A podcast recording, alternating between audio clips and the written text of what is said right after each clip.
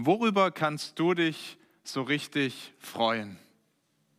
Fallen dir bestimmt ein paar Dinge ein. Zum Beispiel der Frühlingsspaziergang an der Isar bei schönstem Sonnenschein. Ein gutes Essen mit lieben Freunden. Vielleicht in diesen Tagen Fußball-Bundesliga. Schön gemütlich, zu Hause, auf dem Sofa. Es gibt viele Dinge, über die wir uns freuen können und für die wir dankbar sein können. Und wir müssen nur kurz drüber nachdenken, uns wird viel einfallen. Im heutigen Predigttext, da sehen wir, worüber Gott sich freut und was er tut, um sich diese Freude zu machen. Und es ist ganz erstaunlich, was wir da sehen. Gott freut sich darüber, verlorene Menschen zu finden. Und er setzt alles in Bewegung. Er tut alles dafür, um verlorene Menschen zu finden. Das ist die beste Botschaft dieser Welt, die gute Nachricht.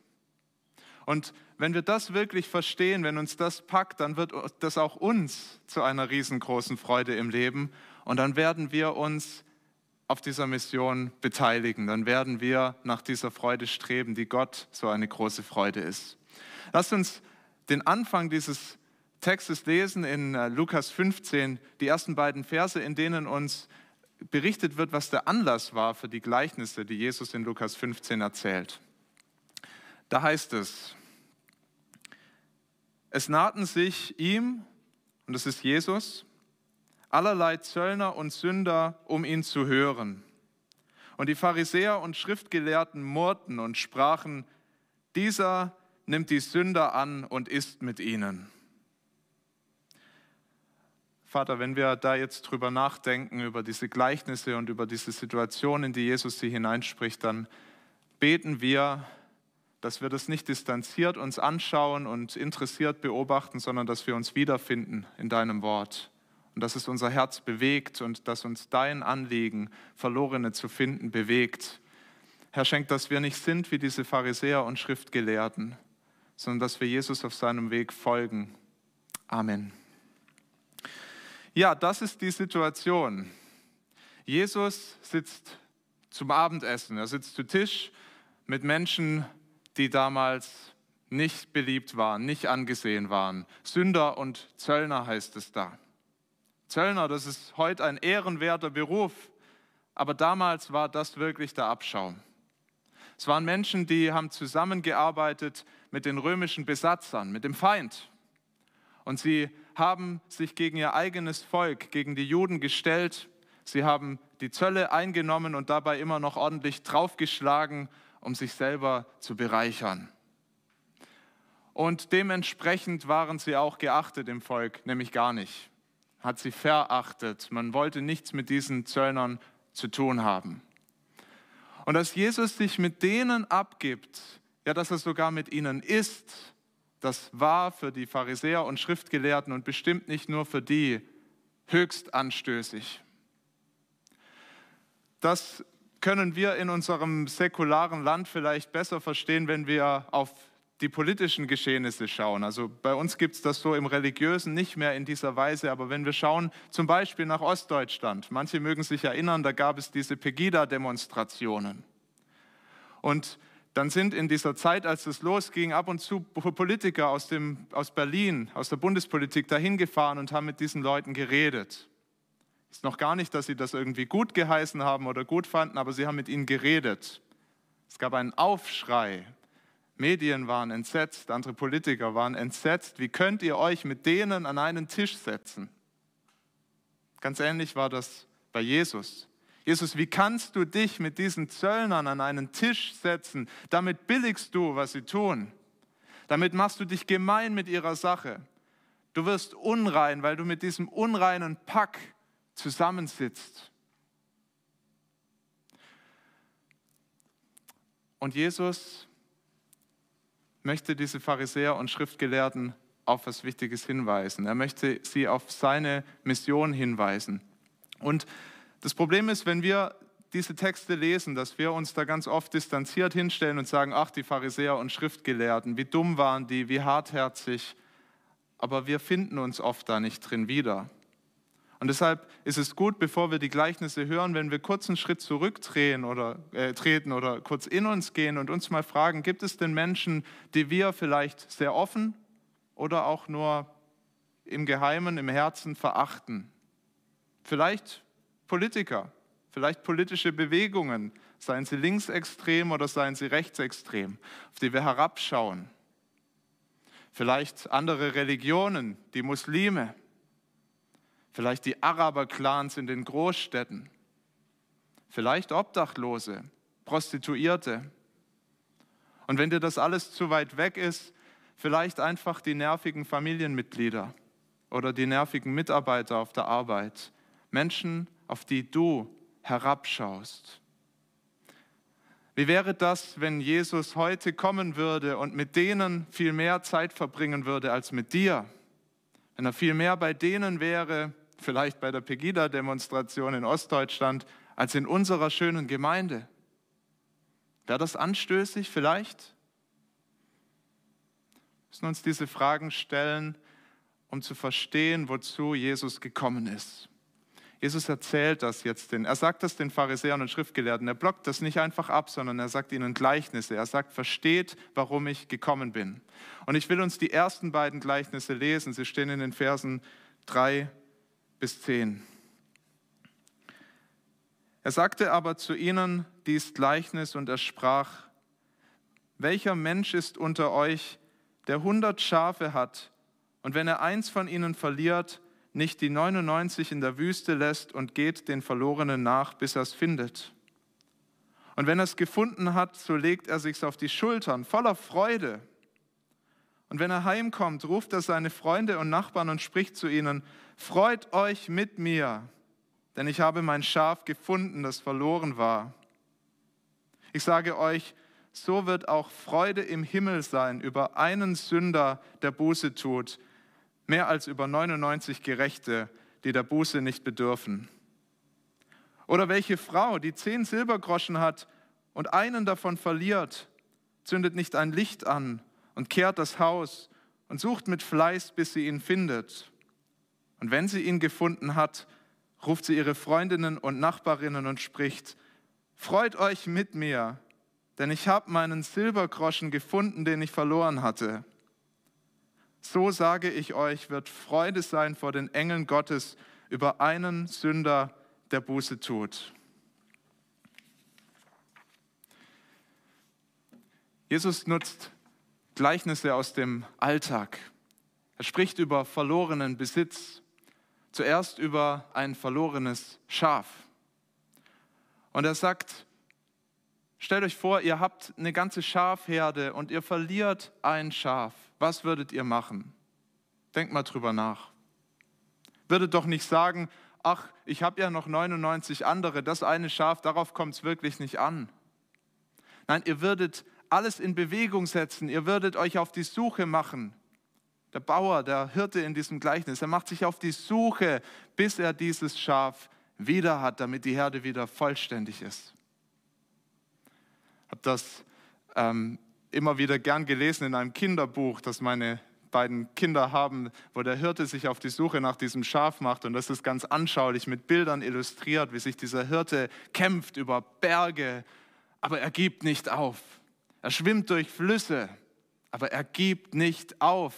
Er kämpft sich durch Disteln und Dornen und ganz zerkratzt, gibt er nicht auf, bis er dann dieses Schaf findet. Ja, so ist das mit Schafen. Die kommen nicht zurück wie die Brieftauben. Die sind dumm, orientierungslos, verlaufen sich. Und ihre einzige Hoffnung ist, dass da ein guter Hirte ist, der sie suchen kommt. Und es ist interessant, was die Moral von der Geschichte ist, was Jesus sagt in Vers 7. In Vers 7, da sagt er, so wird auch Freude im Himmel sein über einen Sünder, der Buße tut, mehr als über 99 Gerechte, die der Buße nicht bedürfen. So wie sich dieser Hirte freut, wenn er sein Schaf endlich hat, wie er sich um den Nacken packt, auf den Rücken packt und dann nach Hause läuft und zu Hause sagt, Leute, diese ganze Anstrengung, sie hat sich gelohnt. Ich hab's endlich wieder. Freut euch mit mir. So wird man sich im Himmel freuen. So freut sich Gott, so freut sich Gott mit allen seinen Engeln über einen Sünder, der Buße tut. Und Jesus spricht hier über Buße so anders, als die Pharisäer das verstanden haben. Buße, das ist Umkehr zu Gott. Die Pharisäer haben gesagt, weißt du, was Buße ist? Du musst Gottes Gebote einhalten. Du musst unsere Regeln einhalten. Und wenn du all das gut machst, sodass wir dir ein gutes Zeugnis ausstellen können, dann kannst du hoffen, dass Gott dich auch lieb hat. Jesus geht einen ganz anderen Weg. Jesus sagt, Buße tun heißt, du musst dich finden lassen. Du musst dich in deiner Verlorenheit finden lassen. Vom guten Hirten. Der gute Hirte, das ist Jesus selbst. Er sagt das an anderer Stelle im Johannesevangelium. Ich bin der gute Hirte. Der Hirte, der seine verlorenen Schafe suchen kommt. Der alles in Bewegung setzt, der alles auf sich nimmt, um diese Schafe wiederzufinden. Und Jesus möchte diesen Pharisäern damit sagen und auch uns, ihr, ihr überseht was, wenn ihr mit Verachtung auf die herabschaut auf diese Sünder, auf diese Zöllner, weil das sind, für mich sind das verlorene Schafe. Ich bin nicht bei ihnen, weil ich ihren Lebensstil billige, überhaupt nicht. Ich sehe schon, dass das Sünder sind. Ich sehe, dass diese Zöllner Dinge tun, die sind ungerecht, die sind gegen Gottes Willen. Aber ich suche diese Verlorenen, die können sich selber nicht da rausziehen. Die finden den Ausweg nicht mehr, die finden den Weg zurück zur Herde nicht mehr. Ich bin gekommen, um sie zu suchen.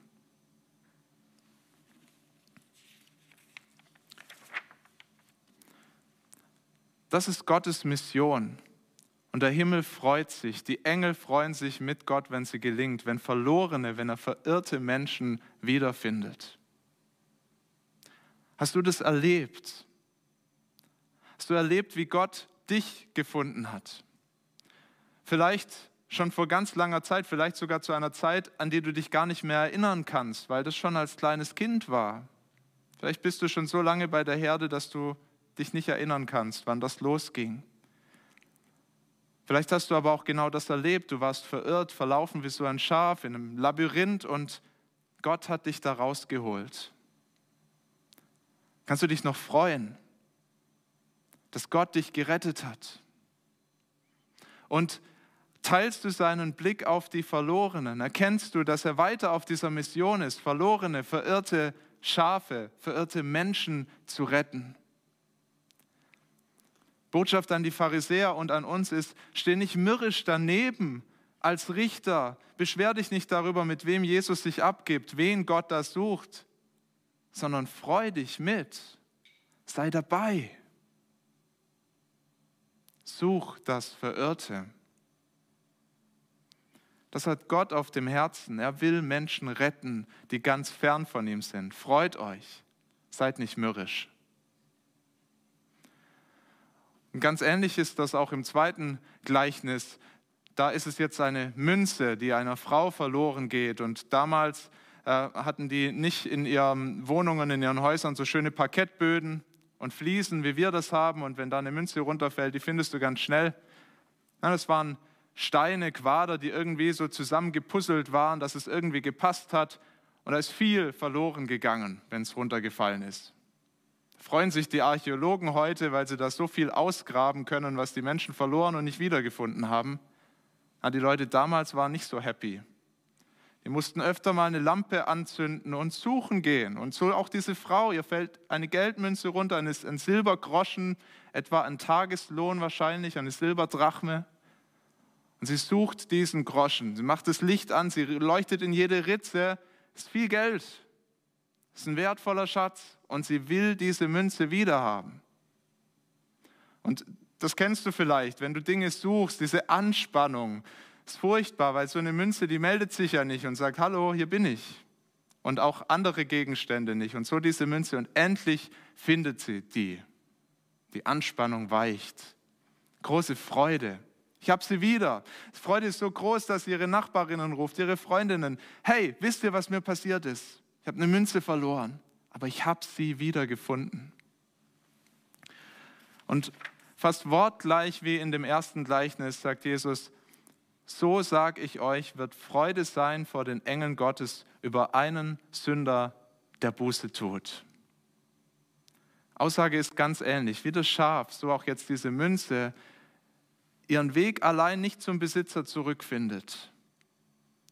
Es braucht jemand, der suchen kommt. Und Jesus ist der, der sucht. Macht das deutlich. Gott ist der, der sich auf die Suche macht. Steckt eine ganz tiefe geistliche Wahrheit da dahinter. Mit dieser Münze ist das noch deutlicher als beim Schaf. Das Schaf ist schon verloren, es kann aber noch wenigstens blöken und sich ein bisschen bemerkbar machen. Diese Münze ist tot, liegt stumm in der Finsternis. Gottes Wort sagt, so ist das mit uns Menschen. Paulus schreibt das den Ephesern in Epheser 2. Er sagt, ihr wart tot in euren Übertretungen und Sünden. Ein Toter meldet sich nicht mehr, Gott, ich brauche Rettung, ich brauche dich. Und Gott sucht, sucht diese Frau sucht die Münze, Gott sucht die Toten, die Verlorenen, die sich nicht mehr bei ihm melden können. Er macht sich auf die Suche. Vielleicht hat er dich schon gefunden, vielleicht durftest du das erleben. Weißt du, dass das ein großer Feiertag war? Dass im Himmel gejubelt wurde, dass die Engel gesungen haben, als du, Edith, Sebastian, Mareike, setz deinen Namen ein, als du gefunden wurdest, da war ein Fest im Himmel. Kannst du dich noch darüber freuen? Gott hat sich gefreut. Gott freut sich, dass er diesen Schatz wiedergefunden hat. Und teilst du seine Sicht auf andere Menschen, dass er sie nämlich auch als einen Schatz sieht, der ihm verloren gegangen ist. Er hat sie gemacht. Wir sind ja sein Besitz. Wir sind ihm verloren gegangen, als wir gegen ihn rebelliert haben, aber er kommt uns suchen. Teilst du Gottes Sicht? Wenn du Jesus nachfolgst, wenn du ihm vertraust, dann musst du diese Sicht teilen. Dann kannst du nicht wie die Pharisäer daneben stehen, wie die Schriftgelehrten und sagen, wie, wie kann er sich nur mit denen abgeben? Musst du diese Mission auch auf dem Herzen liegen? Muss dir das auch zur Freude werden und darf dir das zur Freude werden, Verlorene zu finden? Der englische Prediger J.C. Ryle, der hat das mal etwas herausfordernd formuliert. Er hat gesagt, der Mensch, der ein großes Interesse an Politik und an Sport hat, an Geld und Landwirtschaft, aber sich nicht für die Bekehrung von Seelen interessiert, ist kein echter Christ. Jesus hat später seine Jünger dazu aufgerufen, sich in diese Mission einzuklinken. Er hat gesagt, geht bis an die Enden dieser Erde, um zu suchen, die Verlorenen zu suchen, um ihnen das Evangelium zu bringen. Gott ist ein Gott, der rettet. Möge Gott uns das doch schenken, dass wir uns auch an dem freuen, was ihm so große Freude macht. Verlorene zu finden, zu suchen und zu finden. Jesus schließt mit einem dritten Gleichnis. Wir haben das vorher schon den Anfang gehört.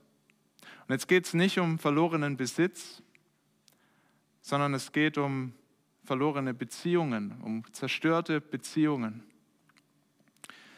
Es wird persönlicher und wahrscheinlich ist das auch der Grund, warum diese Geschichte vom verlorenen Sohn, warum gerade die so beliebt ist, so weit verbreitet, warum die, am, also von den drei Gleichnissen wird die am häufigsten erzählt, weil die uns besonders nahe geht. Und das ist auch die Absicht von Jesus. Er kommt noch näher ans Herz.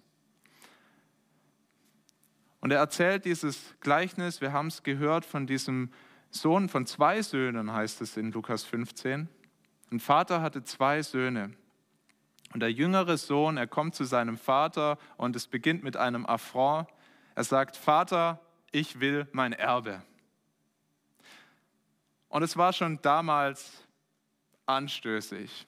Es wäre heute komisch, wenn du zu deinem Vater kommst und es ist damals vielleicht sogar noch anstößiger gewesen. Geerbt hast du, wenn der Vater gestorben ist und nicht vorher.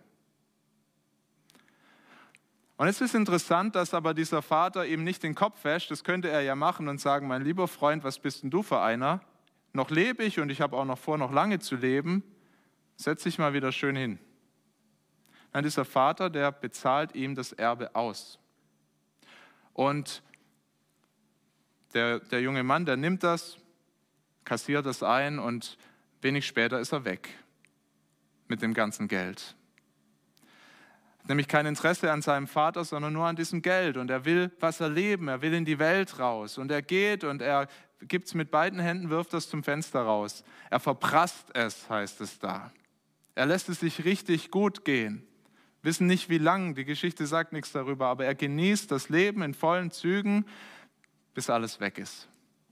Er verprasst es. Am Ende sitzt er da mit leeren Taschen. Das ganze Geld ist weg. Und zu allem Übel kommt jetzt noch eine Hungersnot über das Land. Das sind Zeiten, da guckt jeder auf sich selbst. Und dieser junge Mann kann nicht erwarten, dass irgendjemand für ihn sorgen wird. Er merkt, da ist niemand, der ein Herz für mich hat. Jetzt muss ich arbeiten. Das wollte ich nie, aber alles Geld ist weg. Ich muss jetzt arbeiten. Und er sucht sich einen Job. Er findet endlich einen, und zwar bei einem reichen Bauern, der hat eine Schweine, Schweineherde und ganz unten, er kommt ganz unten an. Er sitzt im Dreck, er kümmert sich um diese Schweine. Und die Pharisäer, die das gehört haben, und eigentlich jeder Jude, der das hört, der denkt sich, das ist ja mal wirklich eklig. Das ist ja furchtbar, dass sich dieser junge Mann um unreine Tiere kümmert. Es waren unreine Tiere für die Juden. Wer die berührt hat, der war auch unrein. Aber wahrscheinlich haben sie auch gedacht, es geschieht ihm ja auch ganz recht. Ich weiß nicht, wie dir es geht, wenn du diese Geschichte hörst. Geschieht ihm ja auch ganz recht. Haut ab von zu Hause, ist so lieblos gegenüber seinem Vater, da sieht er mal, was er davon hat. Und als er denkt, es ist schon, er ist schon ziemlich tief gefallen, da geht es noch tiefer, weil der Hunger ist so groß. Und er sitzt da im Dreck bei den Schweinen und er fängt an, diese Schweine zu beneiden. Er merkt, diesen Schweinen geht es besser als mir. Er sieht ihnen zu beim Fressen und er denkt sich, oh, wäre ich doch nur eins von diesen Schweinen, dann hätte ich auch was zu fressen ganz großes Elend, eine ganz große Not. Er merkt, ich habe den Karren wirklich in den Dreck gefahren. Und da in seiner Not fängt er an nachzudenken. Vers 17, da heißt es, da ging er in sich, hatte jetzt mal einen lichten Augenblick, er hat mal drüber nachgedacht, was, was habe ich eigentlich gemacht? Was habe ich eigentlich aufgegeben? Was habe ich verloren?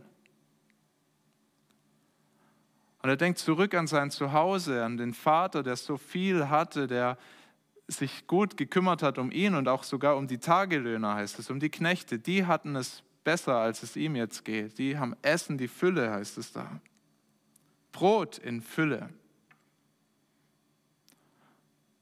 Und wir müssen jetzt nicht meinen, dass dieser Junge jetzt irgendwie Mitleid bekommt mit seinem Vater und Liebesgefühle für seinen Vater, sondern erstmal hat er nur Hunger. Und er sagt sich, ich gehe zurück. Ich wag's. Ich, ich erkenne, ich habe einen riesen Fehler gemacht. Ich kann nicht erwarten, dass mein Papa mich wieder als seinen Sohn annimmt oder als, ähm, ja, dass er mich da wieder mit in Amt und Würden bringt, so. Aber ich möchte es doch wagen, nach Hause zu gehen und ihn zu fragen, ob ich wenigstens für ihn arbeiten kann. Und so schleppt er sich nach Hause, gedemütigt, überlegt sich seinen Spruch, den er sagen will, Vater, ich habe gesündigt gegen den Himmel, also gegen Gott, das erkennt er wohl, und gegen dich. Ich bin nicht wert, noch dein Sohn genannt zu werden, lass mich doch als dein Knecht arbeiten. Und er kommt da an in die Region, wo sein Vater wohnt es ist ganz erstaunlich. Der Vater, er sieht ihn von weitem, steht vor seinem Haus wahrscheinlich. Vielleicht stand er da jeden Tag. Hat gehofft und gebetet, dass dieser Sohn wiederkommt. Ja, eigentlich, wir kennen diese Geschichte, wir, wir, wir wissen, wie das Ganze ausgeht, aber stell dir mal vor, die Pharisäer und die Schriftgelehrten und auch dieser Sohn in der Geschichte, die wussten überhaupt nicht, wie das Ganze ausgeht. Wäscht er ihm jetzt den Kopf? Weist er ihm ab, sagt er, da ist die Tür, du hast hier nichts mehr verloren, du hast alles bekommen und du hast es verprasst, jetzt sieh, wo du, wo du bleibst. Aber dieser Vater erwartet. Und er wartet nicht nur, er sieht diesen Sohn, wie er sich anschleppt, gezeichnet von dem, was ihm widerfahren ist. Und es hält ihn nicht mehr zu Hause. Er rennt ihm entgegen. Immer schneller, immer schneller. Er rennt ihm entgegen. Er fällt seinem Sohn um den Hals. Er küsst ihn. Der Sohn sagt noch seinen Spruch, aber er kann ja nicht mal fertig sagen, er kann nicht mal dem Vater anbieten, kann ich bei dir als Knecht arbeiten. Da ruft der Vater schon, kommt her, bringt mir Kleider für meinen Sohn, bringt mir einen Ring, bringt mir Schuhe für ihn und schlachtet bitte schnell das gemästete Kalb. Wir müssen ein großes Fest feiern. Mein Sohn war tot, doch er ist wieder lebendig. Er war verloren, aber er ist wieder gefunden.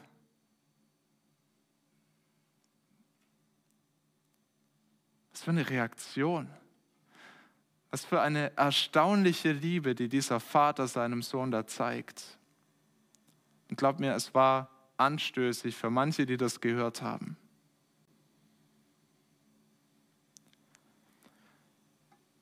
Dieser Vater, der seinen Sohn so sehr liebt, dass er sagt, ich rechne dir das nicht an, was du mir angetan hast. Du hast mich für tot erklärt. Du wolltest, dass ich tot bin, damit du das Erbe haben kannst. Ich rechne dir das nicht an. Es ist alles verjubelt. Ist egal. Ich liebe dich viel zu sehr, als dass ich dich verstoßen könnte. Ich möchte, dass du wieder mein Sohn bist. Ich freue mich, dass du zu Hause bist. Herzlich willkommen. Wir feiern ein Fest, wir rufen die Bekannten, die Nachbarn, wir rufen sie alle und wir feiern jetzt, dass du wieder da bist, Junge.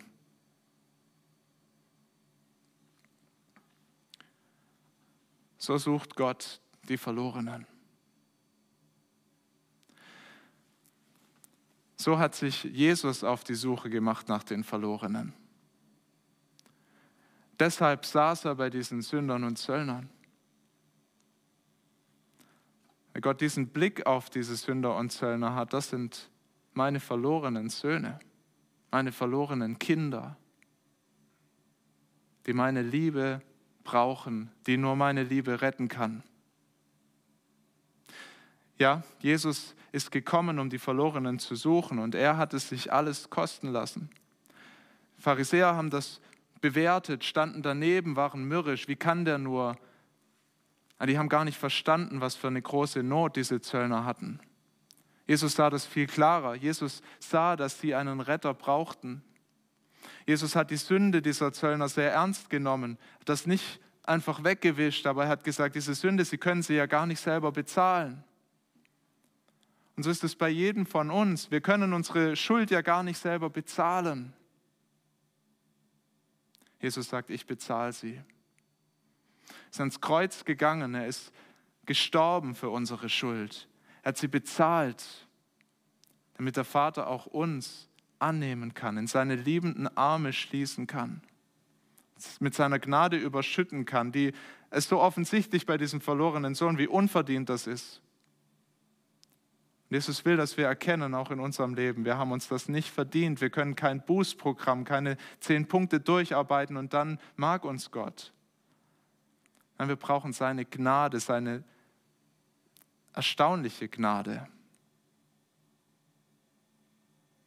Eine erstaunliche Gnade, die verlorene Söhne findet. Amazing Grace, so hat es der Sänger John Newton später genannt.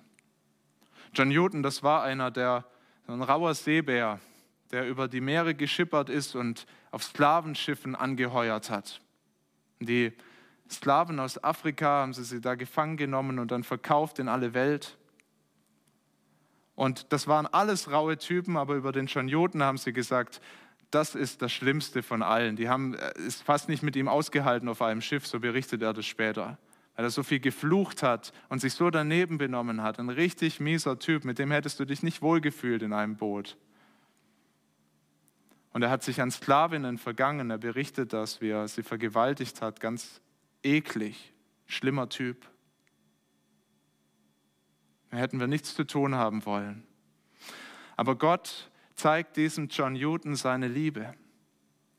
Er findet ihn mit seiner Gnade.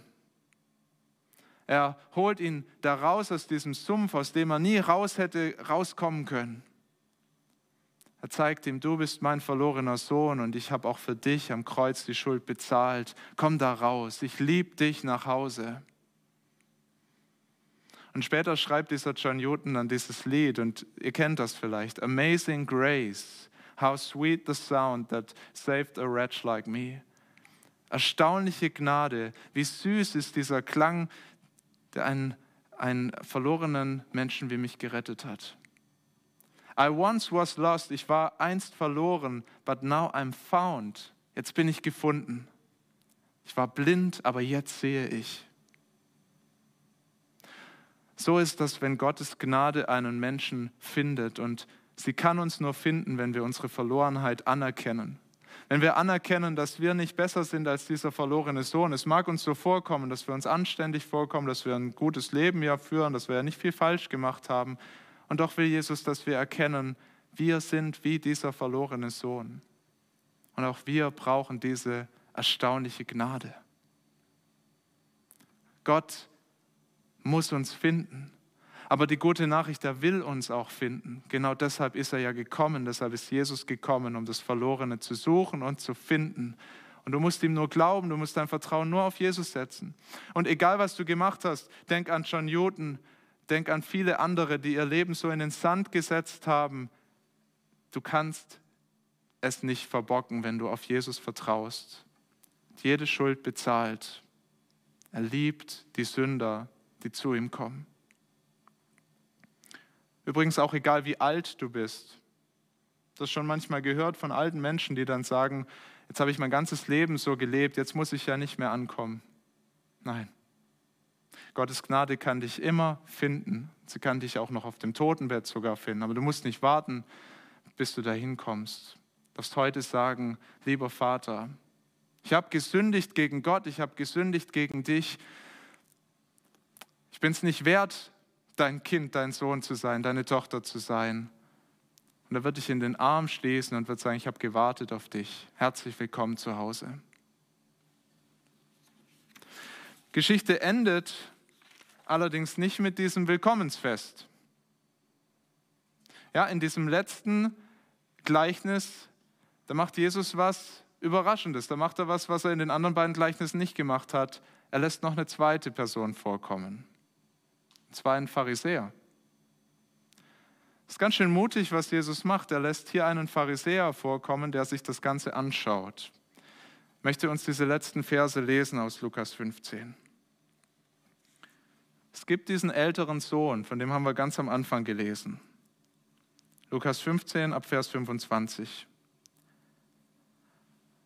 Aber der ältere Sohn war auf dem Feld und als er nahe zum Haus kam, da hörte er singen und tanzen und rief zu sich einen der Knechte und fragte, was da wäre. Der aber sagte ihm, dein Bruder ist gekommen und dein Vater hat das gemästete Kalb geschlachtet, weil er ihn gesund wieder hat. Da wurde er zornig und wollte nicht hineingehen. Da ging sein Vater hinaus und bat ihn. Er antwortete aber und sprach zu seinem Vater, siehe, so viele Jahre diene ich dir und habe dein Gebot noch nie übertreten. Und du hast mir nie einen Bock gegeben, dass ich mit meinen Freunden fröhlich gewesen wäre. Nun aber, da dieser dein Sohn gekommen ist, der dein Hab und Gut mit Huren verprasst hat, hast du ihm das gemästete Kalb geschlachtet. Er aber sprach zu ihm, mein Sohn, du bist alle Zeit bei mir und alles, was mein ist, das ist dein. Du solltest aber fröhlich und guten Mutes sein, denn dieser dein Bruder war tot und ist wieder lebendig geworden. Er war verloren und ist wiedergefunden. Der ältere Sohn ist nicht in Feierlaune. Der ist zornig. Wie kann das dieser Bruder wagen, noch einmal aufzutauchen nach all dem, was er gemacht hat? Wie er mit seinem Vater umgegangen ist, wie er die Familie hinter sich gelassen hat. Wie kann er es denn wagen, hier angekrochen zu kommen?